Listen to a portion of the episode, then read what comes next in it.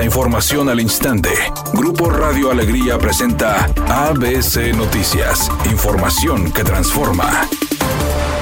¿Qué tal? Muy buenas tardes, esta es la información. Aunque representan las bancadas mayoritarias en el Congreso de Nuevo León, el PAN y el PRI, son los menos productivos, ya que esa distinción se la lleva a la bancada de Movimiento Ciudadano como grupo y en conteo individual Morena. Ante esta situación, activistas exigieron a los diputados pelear menos con el Ejecutivo y agilizar su trabajo para batir el rezago y sacar de la congeladora dictámenes, propuestas y modificaciones que se acumulan sin tener fecha para su análisis. Un estudio de ABC Noticias muestra que la bancada de Movimiento Ciudadano tiene 280 iniciativas en la actual legislatura, mientras que el PRI y el PAN tienen 219 y 203 respectivamente. Le sigue Morena con 90, Partido Verde con 21, Partido del Trabajo con 6 y el Panal con 5. Si se toma en cuenta el número de integrantes de cada bancada, tanto PRI como PAN siguen rezagados y quien destaca es Waldo Fernández de Morena, pues acumula 90 iniciativas y supera por mucho el promedio del resto.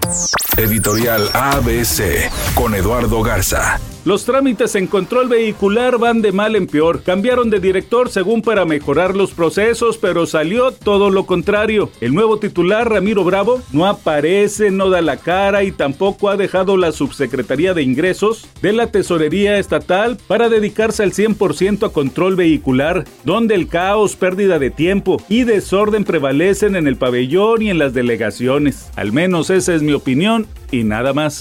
ABC Deportes informa, Argentina. Finalmente se lleva la Copa del Mundo, su tercer título lo ganó en el 78 de la mano de Kempes y obviamente de César Luis Menotti como técnico, después en el 86 de la mano de Maradona y Bilardo. Y ahora en esta versión de la mano de Messi y de Scaloni. Argentina es campeón del mundo y con esto quizás para muchos el legado de Leo Messi como jugador está completo.